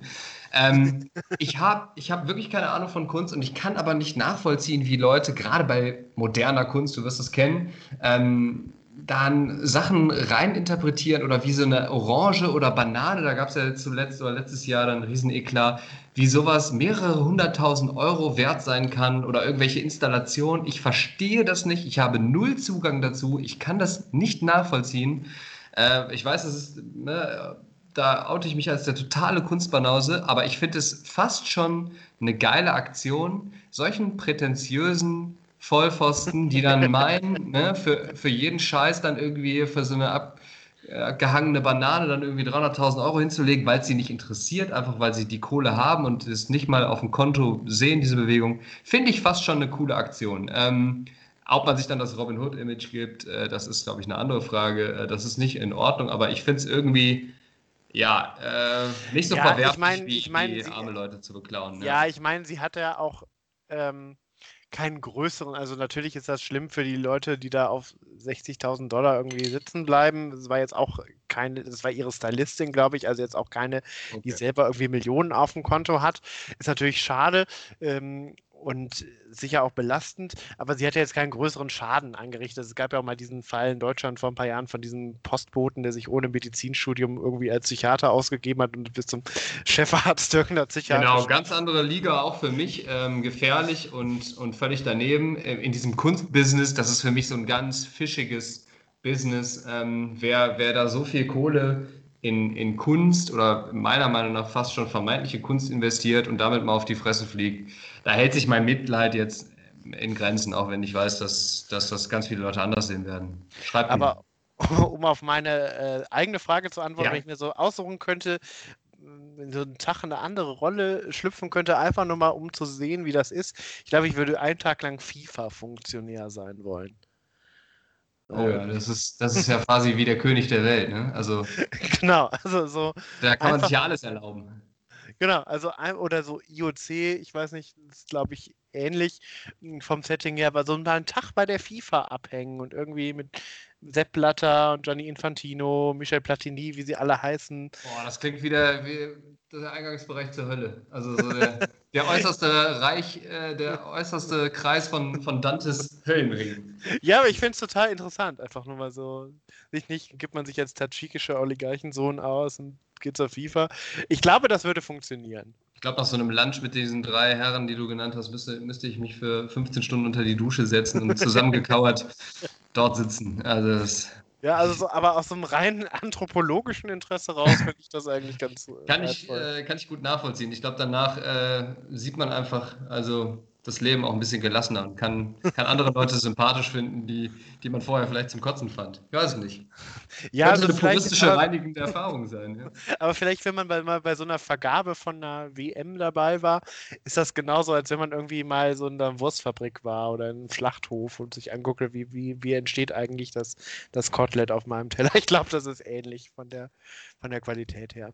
Ja, ich muss sagen, da überwiegt bei mir noch so ein bisschen die Ignoranz. Ich will, will manche Sachen da gar nicht wissen. Ähm, Weil ich ja sonst mein Leben radikal ändern müsste und da bin ich, ja, bin eben, ich also, auch zu bequem. Dann sollen sie korrupt sein und nach Katar gehen und solange Shakira und äh, wieder einen Song macht zusammen mit Pitboy vor der nächsten WM, ist ja alles in Ordnung. Also da, darauf können wir uns einigen, glaube ich. So ist das. So, ich glaube, wir müssen ein bisschen zur Potte kommen heute. Wir ja. sind schon über eine Stunde dran. Hast du einen äh, bekannten Geburtstag für uns heute? Wir wollen ja, ja. natürlich auch Glückwünsche raushauen. Ja, äh, viele, viele Glückwünsche gehen raus. Oder in diesem Falle Tanti Auguri, müsste man sagen. Nämlich heute wird Giovanni Zarella 43. Und ich finde es sensationell. Oh, der hat sich aber richtig gut gehalten. Ne? Der sieht ja jünger aus als wir. ja, das stimmt. Ähm, ist ja äh, Giovanni Zarella, muss man mittlerweile sagen, ernstzunehmender Künstler. Ähm, mhm. Hat sich gemacht, kam ja vom Broses. Ähm, ich weiß nicht, was, was ist deine Lieblings-Popstars-Band? Backstreet Boys auf jeden Fall. Oder meinst du jetzt wirklich von den, von, Deu von den deutschen, genau. von der deutschen Pops? Ähm, ja, also von der Castingshow, wer da rausgekommen ist, dann auf jeden Fall Nupagadi. Also, Hätte ich jetzt auch gesagt. Da gibt es, glaube ich, keine zwei Meinungen. Auch, auch der, der Hinweis für unsere Hörer, aus irgendwelchen ähm, rechtlichen Gründen waren die Songs von auch von No Angels and Broses und Nupagadi und Overground und wie sie alle heißen, Queensberry, keine Ahnung. Du, hast, du hast sie dir aber alle noch gemerkt, ja? ja, ähm, Monrose, glaube ich noch. Ähm, und Respekt. Respekt. Und Preluders. Es gab ja diese Staffel. oh, die waren aber nicht so schlecht, glaube ich, die Preluders. I'm Not Your Everyday Girl war, glaube ich, deren Ja, den, den, fand ich catchy tatsächlich. Hat mich abgeholt damals. Und genau. Und so als, als, als 15-jähriger Junge hat mich das abgeholt mit dem I'm Not Your Everyday Girl. Habe ich gesungen unter der Dusche. Muss ich an der Stelle, äh... Ich fand die auch besser als Overground, aber es lag vielleicht auch an dieser Pubertätssituation, der ich war. Ja, aber die Overground-Single war auch so eine schnulzige, glaube ich. Da erinnere ich mich Schick auch noch mir einen Engel, glaube ich, war das. Aber jetzt für die guten Nachrichten, man kann diese Songs jetzt alle auf Spotify hören seit wenigen. Nee. Ja, sehr schön. Auch Nupagadi habe ich schon reingehört, als ich es gehört habe, direkt hier, ähm, wie heißt das nochmal? Sweetest Poison. Ja, ich bin Nitroglycerin, lösche Feuer mit Benzin und so weiter. Ja. Ähm, aber zurück zu Giovanni Zarella, äh, besser bekannt ja auch als der Mann von Gianna Ina und die haben ja auch mal äh, die ersten Staffeln Love Island zusammen moderiert, glaube ich. Und ähm, um dich jetzt nochmal ins Boot zu holen, du bist ja sehr italophil, kann man sagen. Ähm, Giovanni Zarella hat ja ein ähm, äh, Album gemacht, das er deutsche Schlagersongs auf Italienisch übersetzt hat. Ähm, war sehr erfolgreich, dieses Album, war, glaube ich, Platz 1 in den deutschen Charts. Ähm, und so um heute, unser heutiges Geburtstagskind, Giovanni, wenn du uns hörst, um dich zu würdigen, würde ich jetzt einfach mit dir so ein kleines Quiz machen. Ich würde mal so drei italienische Titel raushauen und du errätst, welche deutschen Songs sich dahinter verstecken. Ich glaube tatsächlich, dass ihm für, diese, für die Veröffentlichung dieses Albums die italienische Staatsbürgerschaft entzogen wurde, falls, er, falls er sie hatte. Ähm, ja, also das ist wirklich ein Verbrechen an der Menschheit. Also Giovanni, nichts gegen dich, falls du uns jetzt hörst. Ich glaube, du bist ein super Typ, aber das war grenzwertig, sagen wir mal. Also ja, aber also die italienische Staatsbürgerschaft, die kriegt man ja relativ einfach. Ich glaube, es ist auch schwer, die wieder entzogen zu kriegen, ähm, weil das ist ja auch in Italien so ein Problem, dass es ja äh, Millionen italienische Staatsbürger gibt, die aber in vierter Generation irgendwie italienische Einwanderer in Australien, USA, irgendwo anders sind, effektiv noch nie in Italien gewesen waren, aber trotzdem dann mitwählen dürfen. Ähm, was ein kleines Problem ist. Aber bist du bereit? Ich bin bereit. Hau raus. Fangen wir mit einem einfachen an. Du mi hai mentito mille volte. Du hast mich tausendmal belogen. Ja, genau. Von, wer singt im Original? Oh, äh, Reinhard May. Andrea Berg. Oh, ich bin ganz, wirklich ganz schlecht mit diesen. Äh, ähm... Äh, dann habe ich noch einen auch mit Lokalkolorit in, in Aachen. Nati per la vita. Geboren um zu leben? Ja, von Und Unheilig. Unheilig, hätte ich jetzt sogar gewusst tatsächlich. Der, der Graf kommt ja, glaube ich, aus Aachen. Auch Grüße an den Grafen gehen raus. Ja, ich hätte es jetzt nicht singen können, aber Unheilig, da gab es eine Assoziation an der Stelle, ja. Sehr ja, ich schön. hatte erst überlegt, das hier irgendwie einzuspielen, aber dann kommt Giovanni Sarellas Anwalt und äh, mahnt uns ab. Das muss ja auch nicht sein, ne? Ja, wir wollen ja auch nicht, dass er an seinem Geburtstag jetzt äh, Stress hat mit, mit solchen Abmahnungen. Also das genau. Ja nicht. So, einen habe ich noch. Ja. Äh, Oh, der ist ein bisschen um die Ecke gedacht. Okay. Äh, und zwar, ähm, wo ist er? Äh, La più bella cosa. Die schönste Sache. Ja, gut, das ist vielleicht ja einfach eine Umschreibung für Liebe, für Sex. Ähm, ja, man kann es aber auf Deutsch äh, die schönste oder auch vielleicht das Beste übersetzen. Ja, ja. Und dann ist man bei Silbermond. Du bist das Beste, was mir je passiert ist. Oh ja. Okay. Aber, aber, noch einen einfachen jetzt zum Abschluss, damit du auch alle drei Punkte kriegst. Wir machen das so ein bisschen inklusiv wie bei Klein gegen Groß. auf Klein gegen Groß auf Los geht's los. Beim nächsten Mal darfst du dann gegen Giovanni Zarella antreten. Oh ja. Äh, Damni. Ähm, ja, warum schickst du mich in die Hölle, Hölle, Hölle? Ne? genau. Ja, genau. Äh, Wolfgang Petri. Wahnsinn heißt das auf Deutsch. Wahnsinn, ne? genau. genau. Äh, Damni. Ja, mit den Titeln. la notte sei bella. Bella, Bella, Bella, Bella, ja. Bella und Hölle ist natürlich beide auch mit diesem Doppel-L drin. Hat er sich was bei gedacht? Ähm, genau. Meint das komplette Gegenteil, aber wieso nicht, ne? Why not? Why not? Okay, aber bei Klein gegen Groß, da müsste man jetzt äh, nach einem würdigen Gegner irgendwie für mich suchen. Also ich glaube, Giovanni Zarella wäre ein bisschen unfair, weil der das Album ja entworfen hat. Vielleicht müsste man mal irgendjemand, der mal so für drei Monate in der Pizzeria gearbeitet hat, dran nehmen. Das wäre wär so ein bisschen die Klein gegen Groß Logik. Sarah, Sarah Lombardi, haben nicht die Eltern von Sarah Lombardi eine Pizzeria? Ja, das wäre doch perfekt, ja. Ähm, ja, da wird die mich wahrscheinlich sogar abziehen da drin, aber gut.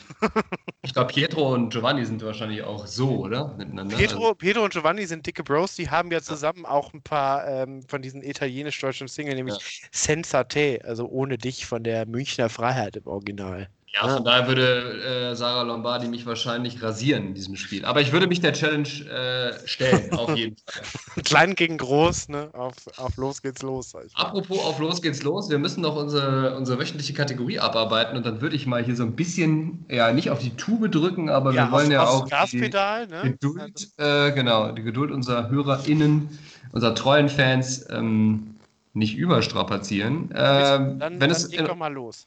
Genau, ich glaube, diese Woche bin ich da wieder dran zuerst. Ähm, und zwar, meine beiden Wörter sind heute relativ nah, also vom Klang her miteinander verwandt. Mein Wort der Woche ist ähm, indizieren oder alles, was mit dem Wortstamm indizieren zu tun hat, also indicare, lateinisch anzeigen, zeigen.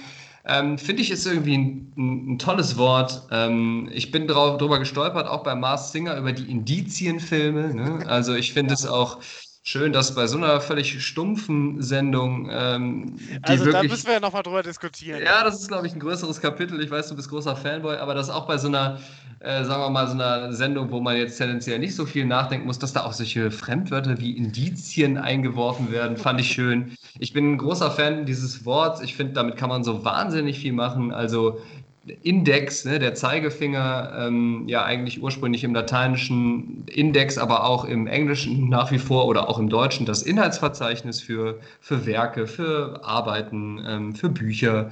Ähm, ja, also da, da gefällt mir einfach alles, ne? sowohl die, die etymologische Herleitung, also der, der Zeigefinger quasi, der etwas anzeigt, als auch etwas indizieren, ja, also etwas auf zum Beispiel etwas Verfassungswidriges oder so oder irgendwas, was, ähm, ja, was auf den Index gehört sozusagen, das hat so verschiedene Bedeutungen. Ne? Also wenn wir jetzt zum Beispiel hier irgendwas ähm, vom Stapel lassen, was nicht in Ordnung ist, dann könnten wir auf dem Index landen, ja, so wie zum Beispiel Sachen der AfD oder Musik von den Böse Onkels teilweise früher. Oder Mein Kampf. Ähm Genau, Sachen, die auf dem Index landen. In der Medizin gibt es viele Indikationen, Sachen, die indiziert sind, ähm, die kontraindiziert sind. Ein wahnsinniges Wort, finde ich, das in so verschiedenen Bedeutungen und Ausführungen ähm, äh, in der deutschen Sprache anzutreffen ist. Nicht nur in der deutschen Sprache, auch in allen anderen äh, romanischen Fremdsprachen, im Lateinischen. Klasse, gefällt mir richtig gut irgendwie. Ja, finde ich, äh, überzeugt mich.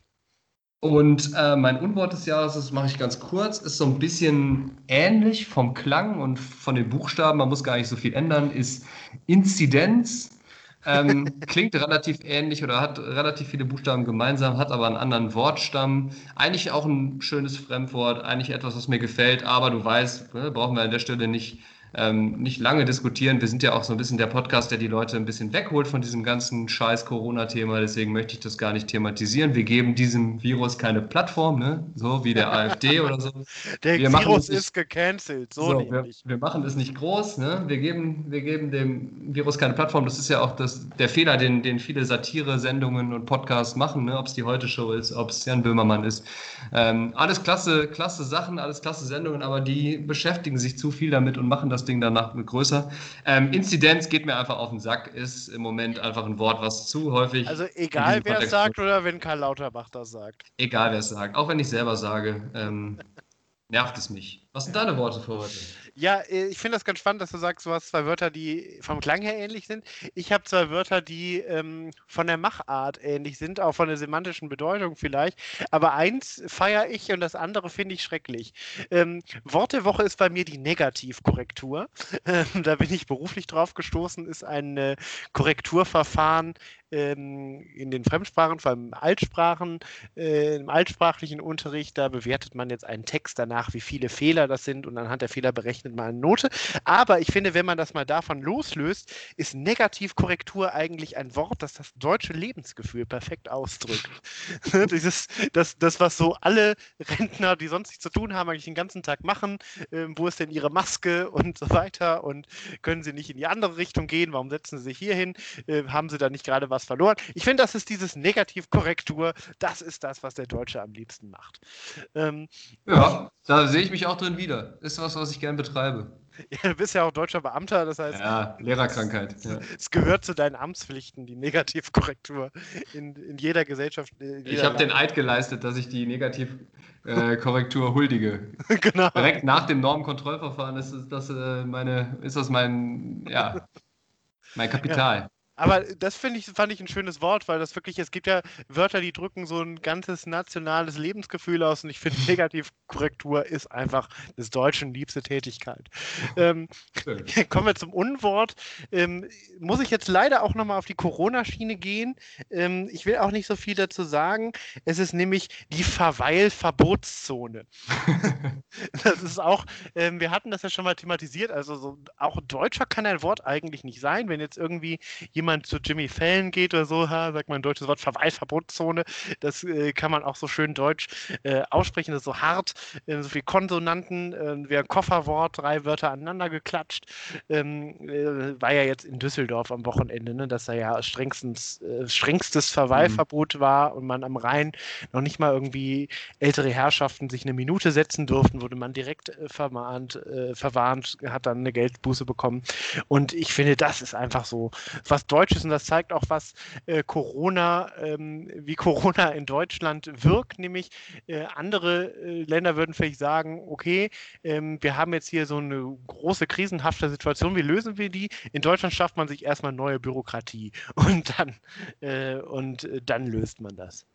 Finde ich äh, absolut nachvollziehbar. Irgendwie auch ein perverser Gedanke. Wurde auch, glaube ich, aber auch wieder gekippt, oder nicht, vom Gericht? Ja, Oder, es gab auf jeden Fall sehr viel Kritik daran und ich glaube ja, dass es, dass es ja. gekippt wurde. Also, ich muss äh, sagen, dass ich mich da tatsächlich äh, versuche, nicht so monothematisch damit zu beschäftigen, weil äh, es einen ja sowieso die ganzen Tag oder die ganze Zeit begleitet und ich habe das Gefühl, es trägt zu meiner psychischen Gesundheit. Ja, ähm, teilweise schalte ich auf die Tagesschau das, fünf Minuten ja. später ein, äh, damit man äh, dann nicht mehr damit konfrontiert wird. Oder die äh, Heute-Show 20 Minuten später. Genau. Ähm, und ich habe da nämlich aber auch dann in der Tagesschau so einen Aerosolforscher, ich weiß gar nicht, nennt man das Aerosolologe, ähm, der hat gesagt, dass das auch aus, äh, aus wissenschaftlicher Sicht dieses Verweilverbotszone auch überhaupt keinen Sinn macht. Aber das kann und das will ich auch gar nicht bewerten, weil ich ja nicht vom Fach bin, aber äh, das Wort kann ich sehr, kann ich trotzdem eher scheiße finden. Absolut, wobei ich sagen würde, das Wort verweilen an sich ist eigentlich eins, was ich irgendwie eigentlich ganz nett finde. Das ist ja, was etwas, man auch was, was häufiger man, in den aktiven Sprachgebrauch wieder integriert. Ja, benutzt man irgendwie nicht. Klingt direkt so poetisch, ne, wenn man sagt, wir verweilen hier für eine, für eine ja. Zeit. Ähm, wird viel, viel zu selten gesagt vielleicht, aber für solche bürokratischen Begriffe war es auf jeden Fall dann ja noch gut genug. Schade, dass sie das so ein bisschen dann dadurch jetzt ja, negativ besetzt haben. Ne? Jetzt kann man es eigentlich nicht mehr, nicht mehr verwenden, vielleicht im Moment, ohne, ohne dann da, da zu landen. Ja. Ja, und damit haben wir es auch wieder. ich glaube, das ist unsere, unsere ähm, klassische Zeit, ne? Also ungefähr eine Stunde 15. Ähm, ja, kürzer kriegen wir es leider nicht hin. Das ist, äh, ja, das ist so wie bei einem Marathon. Also bin ich ja zwar noch nie gelaufen, aber so stelle ich mir das vor, habe ich mir sagen, dass, dass man ab irgendeinem Moment in so einem Trott ist, wo man dann gar nicht mehr so richtig merkt. Man ist im Tunnel und man, man, man, ne? man macht einfach immer weiter. So wie die, ja, man spürt schon gar nicht mehr, ne? wie die Muskeln nachlassen und wie das Hirn anfängt, genau. sich selbst zu zersetzen. Ähm, ja, das hören die Zuhörer dafür, ne? ja, gut. wann dieser Prozess einsetzt. Aber als, äh, ich sag mal, als als körpernahe Dienstleister, als die wir uns ja verstehen, äh, müssen wir uns ja auch die Zeit nehmen. So ist das. Schönes Schlusswort. Christoph, ich wünsche dir einen äh, schönen Nachmittag, einen schönen Feierabend. Ich wünsche dir ja. was. Wir sehen uns in der nächsten Woche. Ja, trinken wir nachher noch ein Barolo auf Giovanni Zarella, Tanti so Auguri und. Tanti Auguri a Und Arrivederci. Buona serata. Ciao. Ciao. Mach's, mach's gut. Alles Gute.